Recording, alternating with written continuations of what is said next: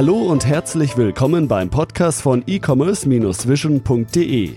Bei uns gibt es Tipps, Interviews und was es sonst noch zum E-Commerce und Online-Marketing zu sagen gibt. Begrüßt mit mir euren Gastgeber, Thomas Ottersbach.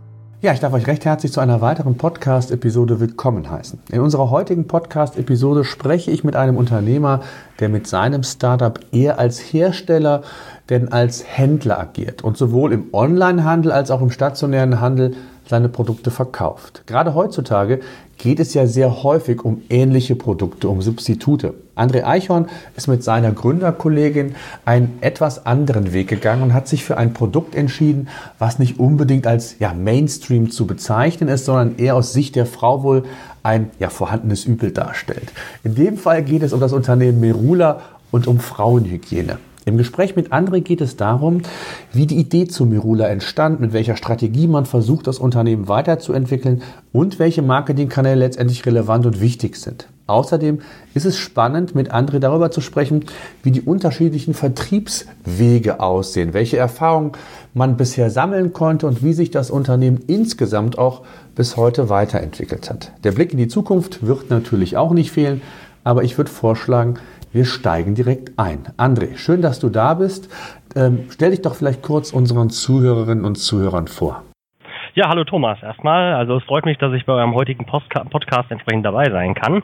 Also mein Name ist André Eichhorn. Ich bin geschäftsführender Gesellschafter von Merula. Hast ja eben schon sehr schön auch erwähnt, was wir machen. Also wir sind Hersteller von Damenhygieneprodukten, in erster Linie von sogenannten Menstruationstassen, was äh, viele Herren vor allen Dingen der Schöpfung wahrscheinlich so noch gar nicht kennen. Aber es ist immer weiter auf dem Vorreiter oder immer mehr auf dem Vormarsch, sodass nach und nach irgendwann wahrscheinlich jeder wissen wird, was Menstruation Menstruationstassen überhaupt sind. Mhm. Also ich kann es auch nicht, also von daher gehöre ich zu dieser Riege dazu. Ähm, ihr seid ja jetzt in einem Segment tätig, was ich sage mal auf den ersten Blick eher in der Nische anzusiedeln ist, obwohl es ja eine Menge Menschen, also Frauen betrifft. Ich glaube, bei uns in Deutschland sind äh, mehr als die Hälfte der Bevölkerung Frauen. Äh, wie seid ihr damals auf die Idee zur Merula Cup gekommen? Ja, also erstmal kurz noch vorab, äh, was ist überhaupt eine Menstruationstasse, ähm, damit auch die Hörer abgeholt sind. Äh, es handelt sich hierbei eigentlich um Ersatz, äh, statt einem Tampon zu benutzen oder einer Binde, führt man ebenso in den Körper ein und ist wesentlich hygienischer, als das bislang mit Tampons der Fall ist. Einfach um das auch nochmal kurz vorwegzunehmen. Ja, wie, wie sind wir überhaupt auf die Idee gekommen oder ein Mainstream-Produkt? Ja, im ersten Moment könnte es noch ein Nischenthema sein, weil es viele noch nicht kennen, aber am Ende betrifft es eigentlich jede Frau auf der Welt, die ihre Tage hat oder jede Person, die entsprechend menstruiert. Insofern ist der Markt eben sehr, sehr breit. Also wenn man sich anschaut, wer heutzutage alles Tampons oder Binden benutzt, äh, kann man das ohne Probleme äh, durchzählen, was eigentlich nahezu jede Frau betrifft. Von daher ist es ein Produkt, was definitiv sehr zukunftsorientiert ist. Wie es dazu gekommen ist, ja, äh, liegt darin begründet, dass äh, meine Geschäftspartnerin, die Merle Marie Forstmann, ähm, die Ursprungserfinderin unseres Merula Cups so heißt unser Produkt nämlich, äh, gewesen ist, weil ähm, sie sich damit dem Thema eben längere Zeit dann auch befasst hat, mit Menstruationstassen als solchen, mit der Möglichkeit, sich äh, eben etwas gesünderem zu bedienen, als das mit Tampons oder Binden der Fall ist. Und äh, ja, dann hat sie einige Zeit lang sich mit anderen Frauen darüber ausgetauscht, hat auch andere Frauen lange Zeit beraten, weil es eben ein sehr beratungsintensives Produkt gewesen ist. Es gibt alle anderen Hersteller haben verschiedene Größen, S, M und L, dass die Frau die passende ja, Tasse oder den passenden Cup, wie man dann auch äh, kurz sagt, äh, für sich finden kann. Und äh, weil das eben sehr, sehr kompliziert ist, dass die Frau eben das richtige Produkt am Ende in den Händen hält, hat äh, sie sich Gedanken gemacht und es sich überlegt, es muss doch einfacher sein. Es muss doch ein Produkt geben, was jeder Frau passen kann. Und daraufhin hat sie nach über einem Jahr unseren Merula Cup entwickelt. Denn bei uns gibt es keine SM und L Größe, denn unserer ist wirklich genau so konzipiert, dass er jeder Frau passen kann. Das einfach nur in der Kurzform.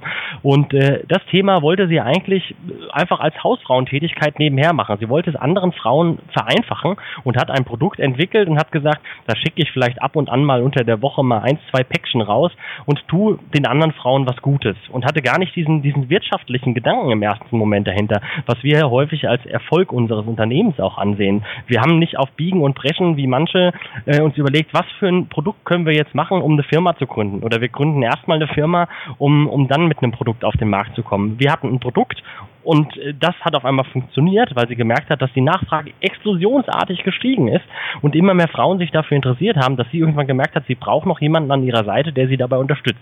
Und so bin ich dann eben auch zum Thema Menstruationstassen gekommen, weil ich dann als Gesellschafter mit ins Unternehmen eingestiegen bin und wir haben das Unternehmen eben dann einige Stufen nach oben katapultieren können. Ja, sehr schön. Erzähl uns doch mal vielleicht, äh, gerade weil auch so ein spezieller Markt ist, ähm, und du hast es ja eben schon auch skizziert, dass es ja eigentlich jede Frau äh, oder die, die meisten Frauen zumindest betrifft. Wie groß ist der Markt überhaupt ins, insgesamt und natürlich insbesondere, ich weiß gar nicht, ob man das so kleinteilig gliedern kann, dann auch für, ja, für die Cups, wie du gesagt hast. Ja, also wenn man äh, allgemein auf dem Markt kann man ja sagen, dass wir wirklich jede Frau ansprechen oder jede Person, die menstruiert. Und äh, wenn wir jetzt nur auf den deutschen Markt gehen, äh, dann kann man sagen, die, die Altersspanne beginnt ungefähr bei, bei 11, 12, 13 Jahren bis äh, in das Alter, ähm, an die, die Wechseljahre entsprechend kommen. Das ist Ende 40, Anfang 50. Das heißt, wir sprechen hier allein in Deutschland von etwa 20 Millionen Personen. Ja, natürlich wird nicht jede Frau später äh, eine Menstruationstasse verwenden, aber es werden eben einfach immer mehr. Und äh, das erkennen wir auch an, an den Nachfragen, die existieren. Wir erkennen das daran, wenn wir den Markt verfolgen, die Menstruationstassen, äh, die sich anfangs verkauft haben, wie sie sich jetzt mittlerweile verkaufen.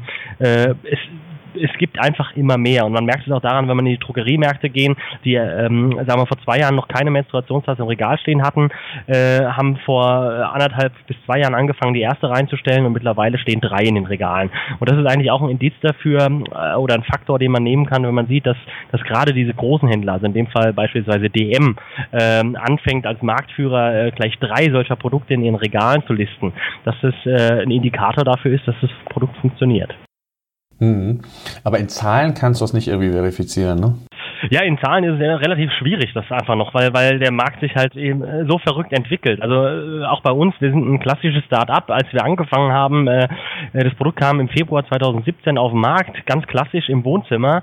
Ich bin im April, Mai 2017 mit eingestiegen. Dann haben wir eine Garage umgebaut in ein Lager und in einen Büroraum. Und das ist Ende letzten Jahres schon komplett aus allen Nähten geplatzt, dass wir wieder umziehen mussten. Jetzt haben wir Büroräume mit Lagerfähigkeit von, von 130, 140 Quadratmetern. Also selbst uns überrennt diese Entwicklung momentan ungemein. Hm. Und ähm, was glaubst du, was ist dein Bauchgefühl? Wie ist so die Aufteilung online, offline? Also der Online-Kanal wird mit Sicherheit dann vielleicht sogar noch der kleinere äh, Part sein, oder? Wie, wie würdest du es einschätzen? Ja, genau. Es ist, es ist in der Tat, es ist ein Produkt an sich, was, was äh, viele Endverbraucherinnen gerne erstmal in der Hand haben möchten oder sich, sich in der Hand anfühlen möchten. Und äh, insofern ist natürlich der Online-Kanal für uns am Anfang wichtig gewesen, um unser Produkt überhaupt erstmal zu verbreiten und bekannt zu machen. Ähm, auch, auch jetzt hat es noch eine gewisse Bedeutung, gar keine Frage, dass äh, viele Frauen das Produkt auch online bestellen.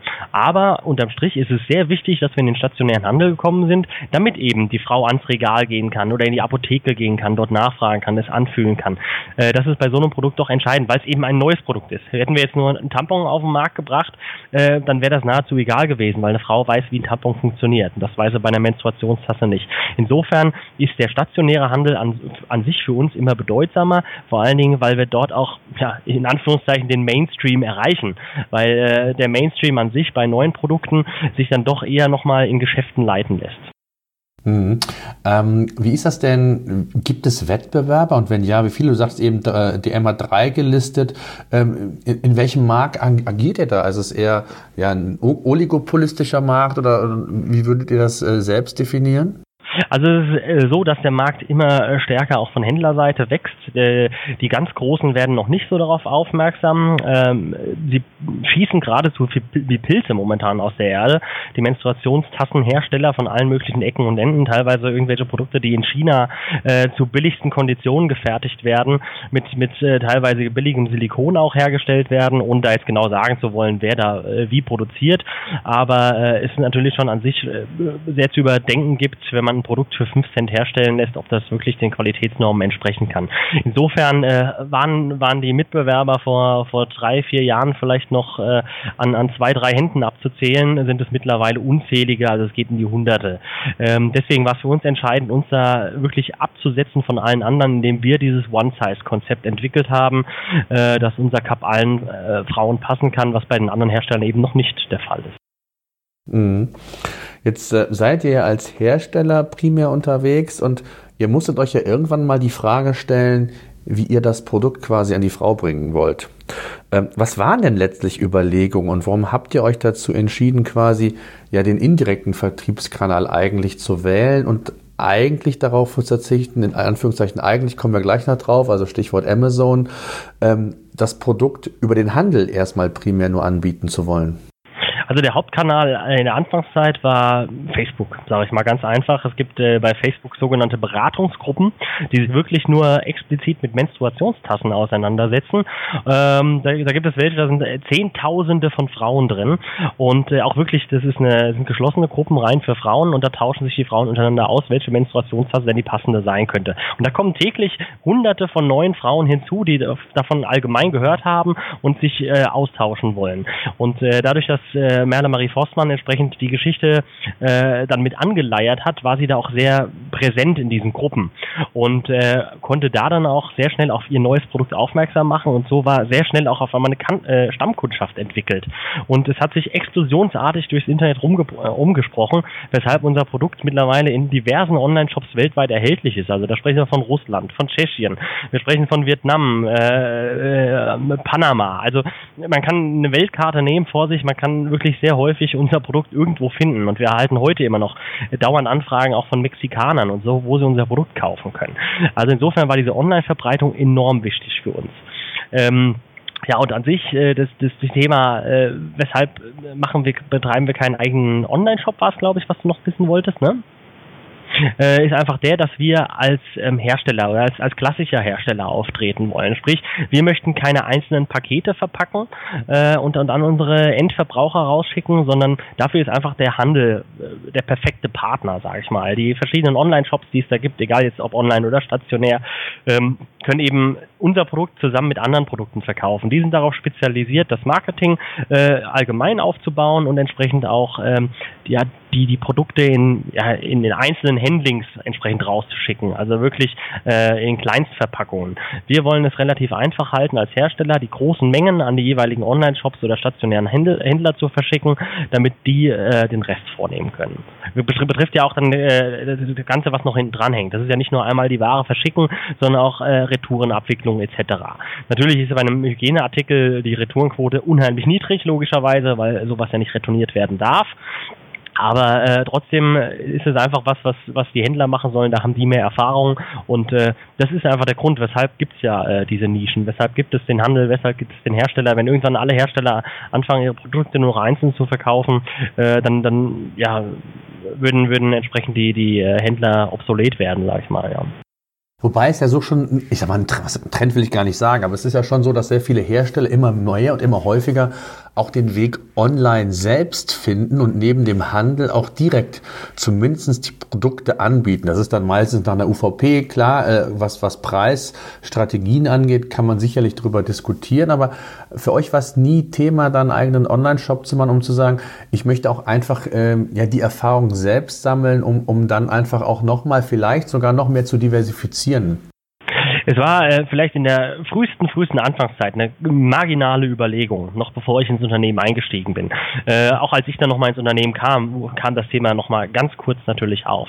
Aber äh, für uns war von vornherein klar, dass es äh, für uns nicht in Frage kommt, äh, kleine Paketchen rauszuschicken, einfach aus dem Grund, weil es andere besser können als wir. Das, das war, war der Haupthintergrund. Uns geht es darum, dass wir uns auf unser Kerngeschäft äh, konzentrieren möchten, sprich auch Produktweiterentwicklung und den Kontakt zu den, zu den Händlern auch haben und äh, die großen Mengen rauszuschicken. Aber auf der anderen Seite pflegen wir trotzdem äh, einen sehr, sehr engen Draht zu den Endverbrauchern. Also sprich, man muss nicht ein Produkt bei uns einkaufen, damit wir die Erfahrung oder den Erfahrungsaustausch mit den Endverbrauchern haben, was ja enorm wichtig ist. Denn wir haben äh, eine Facebook-Plattform, äh, die Merula Cup Community, ist auch extra nur für Frauen. Da sind mittlerweile knapp 4000 Nutzerinnen von Merula Cups drin, äh, mit denen wir uns dort exzessiv austauschen können. Äh, da unterhalten sich Frauen untereinander, äh, wir können entsprechend sehr viel Informationen da rausziehen. Wir nehmen Wünsche dort raus. Also wir haben jetzt ein, eine Menstruationstasse entwickelt, die kommt in Kürze auf den Markt nach Ostern. Äh, das wird die fassungsstärkste sein auf dem Markt, weil sie mit 50 Millilitern sehr, sehr viel ja, Blut auffangen kann, womit viele Frauen Probleme hatten, die einfach eine sehr, sehr starke Blutung haben. Und äh, diesem Wunsch sind wir dadurch oder konnten wir dadurch nachkommen. Das ist ja immer so das Thema. Wenn ich auf einmal mit dem Endverbraucher als Hersteller nichts mehr zu tun habe, besteht die Gefahr, dass, dass der Markt sich an mir vorbei entwickelt. Und äh, durch den direkten Kontakt, den wir dort pflegen, können wir eben solche Dinge auch machen und äh, werfen jetzt ein Produkt auf den Markt, was wir sonst nicht hätten machen können. Mhm.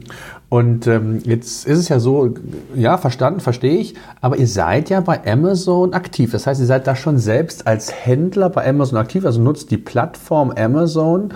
Ähm, wie kam es dann zu der Überlegung zu sagen, also wir gehen dann doch Amazon äh, selbst an und, und kannibalisieren unter Umständen dann weitere Händler oder Partner, die wir haben?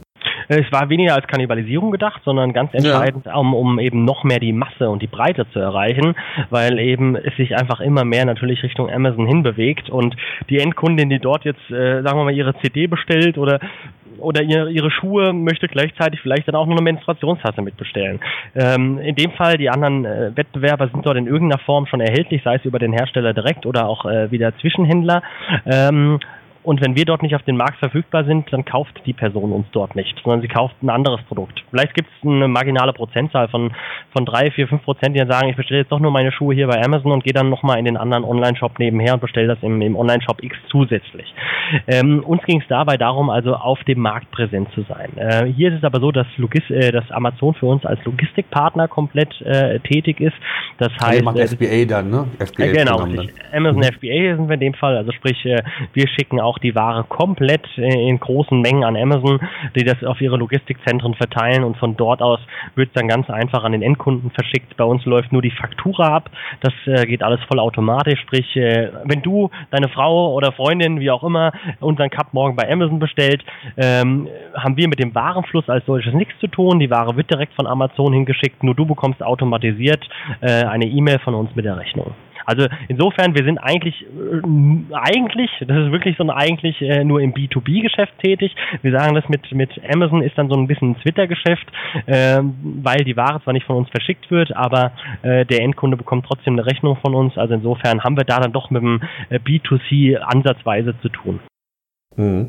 Lass uns doch mal vielleicht gerade mal zu dem Thema Marketing kommen. Also ihr seid ein junges Unternehmen, hast du gesagt, Anfang 2017 gestartet. Klar, als Hersteller wollt ihr euch positionieren, habt ihr euch positioniert.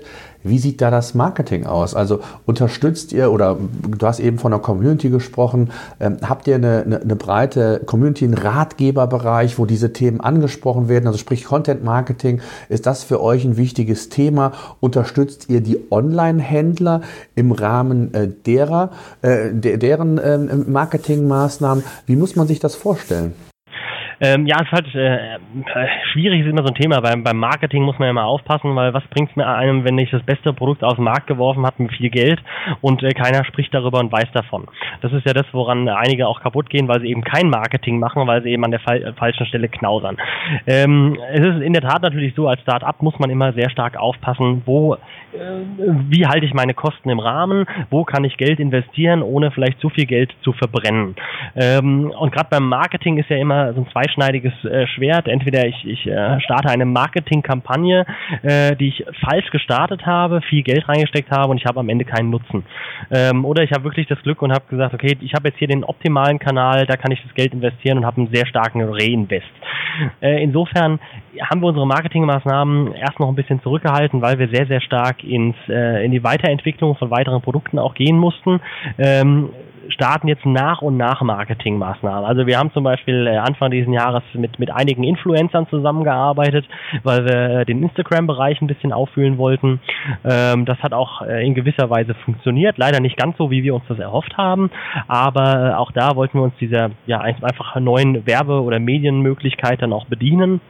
Und äh, die klassische Werbung haben wir jetzt noch nicht ganz so im, im, im, Blick gehabt, wie jetzt äh, in Form von Anzeigenschaltungen in, in Frauenzeitschriften, die ja auch sehr kostenintensiv sind an der Stelle. Also da ist man dann nicht mit 1, 2, 3.000 Euro dabei. Da wird es dann schnell äh, fünfstellig, um die Masse zu erreichen. Und das sind einfach Sphären, wo wir einfach noch sehr, sehr genau überlegen müssen und äh, sehr genau auch nochmal den Euro umdrehen wollen. Ähm, das heißt, die Werbemaßnahmen halten sich momentan noch in Grenzen, werden aber nach und nach mehr. Was die Unterstützung der Online-Partner Oder Online-Shops angeht als solche. Äh, da haben wir natürlich dann schon mal auch unterstützt in, in Form von äh, Gewinnspielen oder ähnlichem. Äh, wir haben schon sehr gute Bezugskonditionen, die es eigentlich auch äh, den Shops ermöglichen, da noch ein bisschen Luft zu haben. Und ähm, ja, aber wir sind fortwährend dran, das noch zu verbessern. Und mhm. auszubauen vor allen Dingen, ja. Ja, wie ist das Thema Suchmaschinenoptimierung? Also gerade bei euch kann ich mir vorstellen, äh, wenn ihr informiert, äh, Tipps gebt, oder du hast ja selbst gesagt, es ist ein, zum Teil ein sehr beratungsintensives Produkt oder zumindest das Thema insgesamt kann ich mir vorstellen, dass ja gerade auch äh, Thema SEO für euch ein, ein relevanter Kanal sein könnte, wo ihr ja eben viel über Content, viel aufklärt über, den, über, über diesen Kanal und dann die Leute indirekt natürlich über eurer Seite vielleicht zu euren Partnern hinbringt. Wie sieht sieht das denn da aus? Genau, äh, das ist äh, ein entscheidender Punkt. An sich das CEO äh, oder dem SEO haben wir uns auch entsprechend Ende letzten Jahres angenommen. Wir arbeiten da jetzt mit einer sehr großen äh, Agentur zusammen aus äh, Saarbrücken, entsprechend, die uns da komplett in der Kommunikation auch unterstützt. Durch den Relaunch, den wir mit unserem Produkt im stationären Handel hatten. Wir sind ja seit Ende letzten Jahres, seit November in den äh, DM-Märkten erhältlich und äh, dahingehend war es dann auch notwendig, eine neue Webseite aufzusetzen.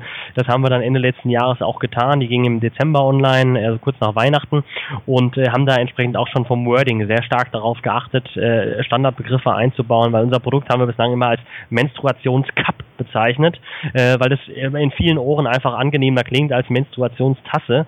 Äh, aber auch hier war dann das erste, was dann aus dem Marketing kam, wo es hieß, äh, äh, verwendet äh, häufiger in euren ganzen Texten äh, Menstruationstasse als solche, weil das eben doch der Hauptsuchbegriff eben ist. Und ähm, das sind einfach Tipps, die wir dann entsprechend mit, mit unserer Agentur dann auch angenommen und auch umgesetzt haben äh, weshalb wir da auch vom Ranking her sehr stark und sehr weit oben auch schon bei äh, Google stehen. Also wer Menstruationstasse eingibt, äh, findet uns sehr häufig sehr weit oben in den Ergebnissen. Äh, auch in, in der Bildsuche findet man sehr häufig unseren Cup. Deswegen heben wir uns ja ab durch den One-Size Cup. Entsprechend unserer ist ja zum Glück eben nicht mehr beratungsintensiv, weil unserer Cup jeder Frau passen kann. Und ähm, von daher, wer auf unserer Seite ist, hat auch eigentlich überall immer den Button äh, äh, hier das Produkt kaufen oder hier erhältlich oder jetzt hier klicken und ähm, dann landet man sofort auf der Übersicht der Online-Händler oder auch der stationären Händler.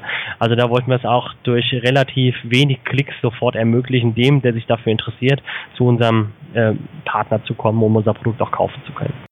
Mhm.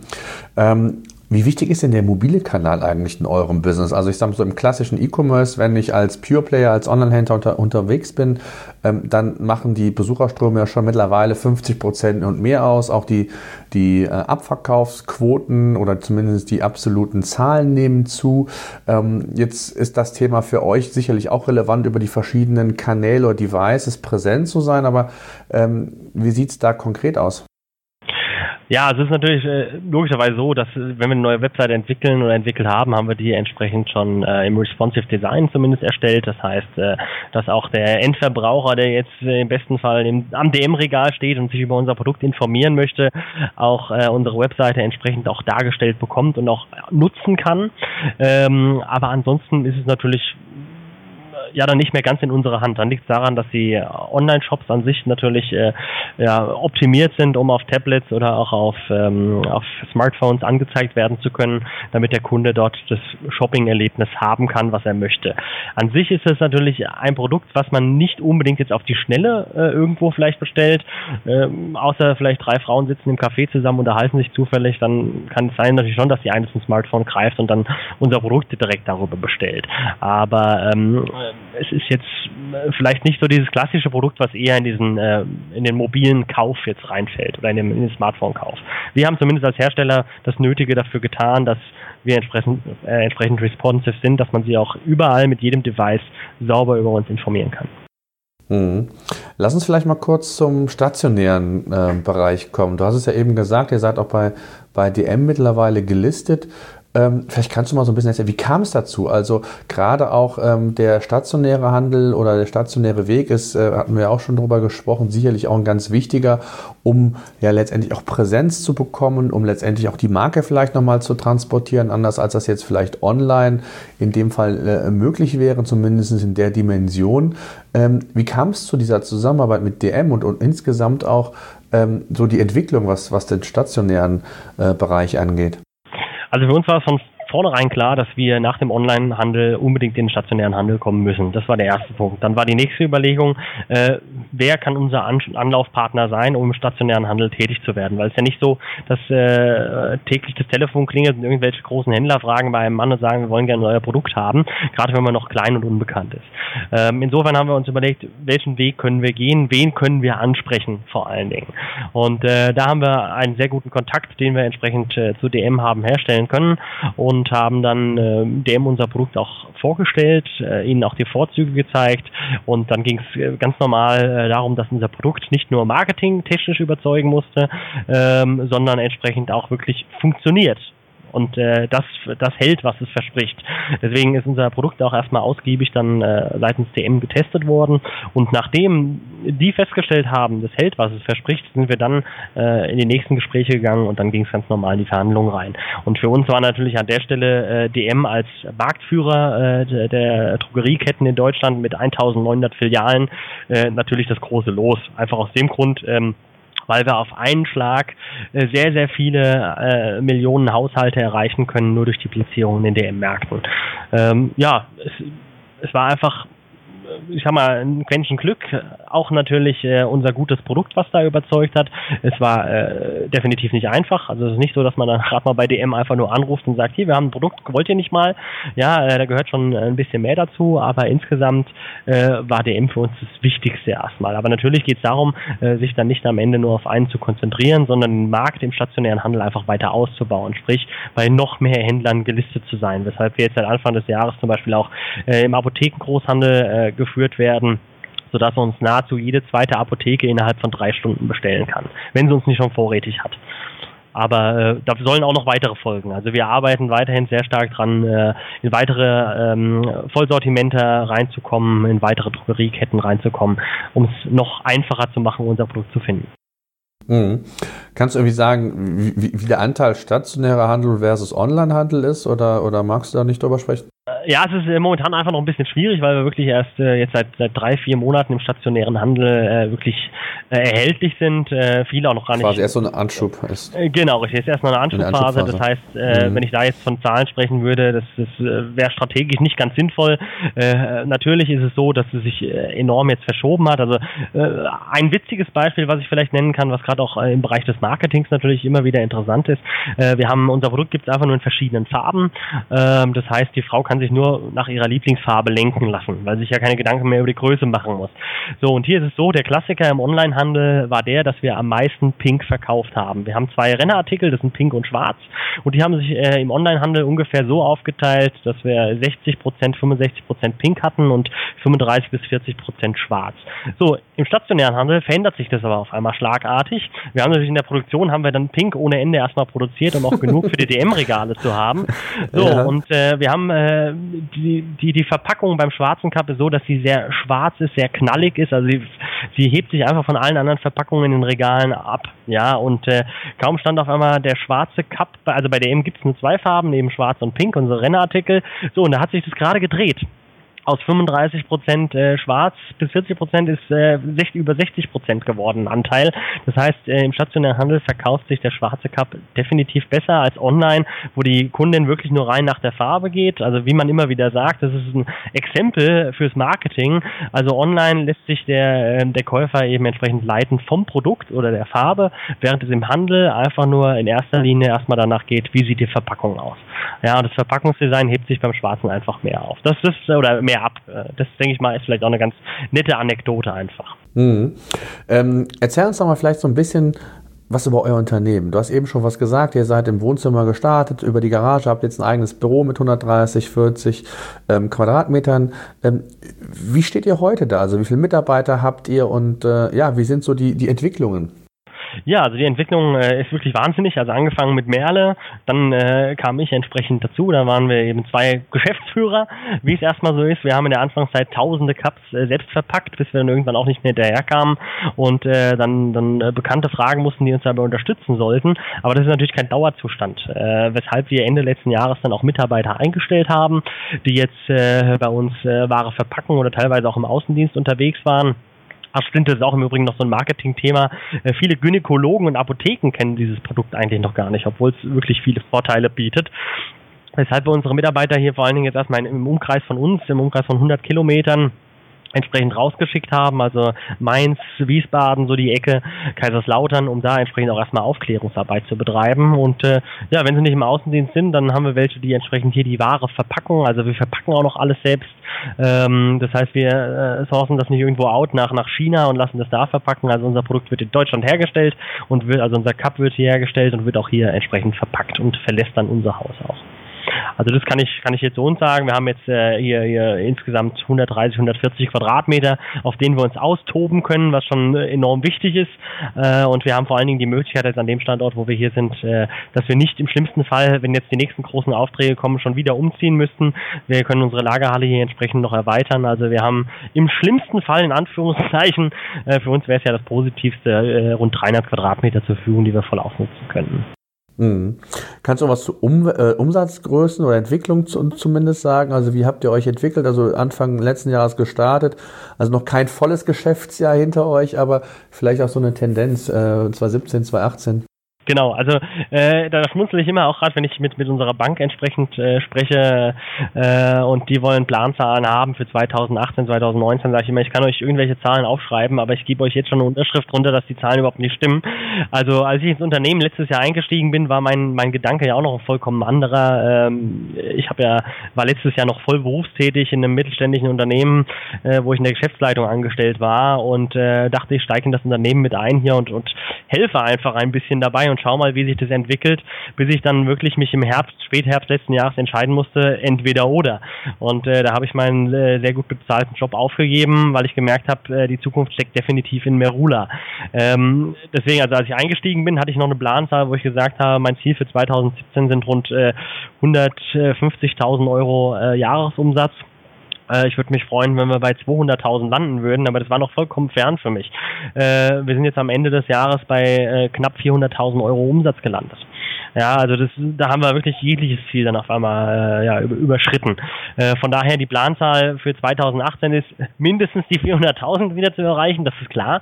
Ja, ähm, aber an sich ist es Kaffeesatzleserei momentan. Wir werden definitiv äh, im sechsstelligen Umsatzbereich wieder dieses Jahr äh, landen. Ob wir das siebenstellige erreichen, das wird, werden die nächsten Monate einfach zeigen, wie auch unsere Entwicklung sein wird äh, in weiteren stationären Handelsgeschäften.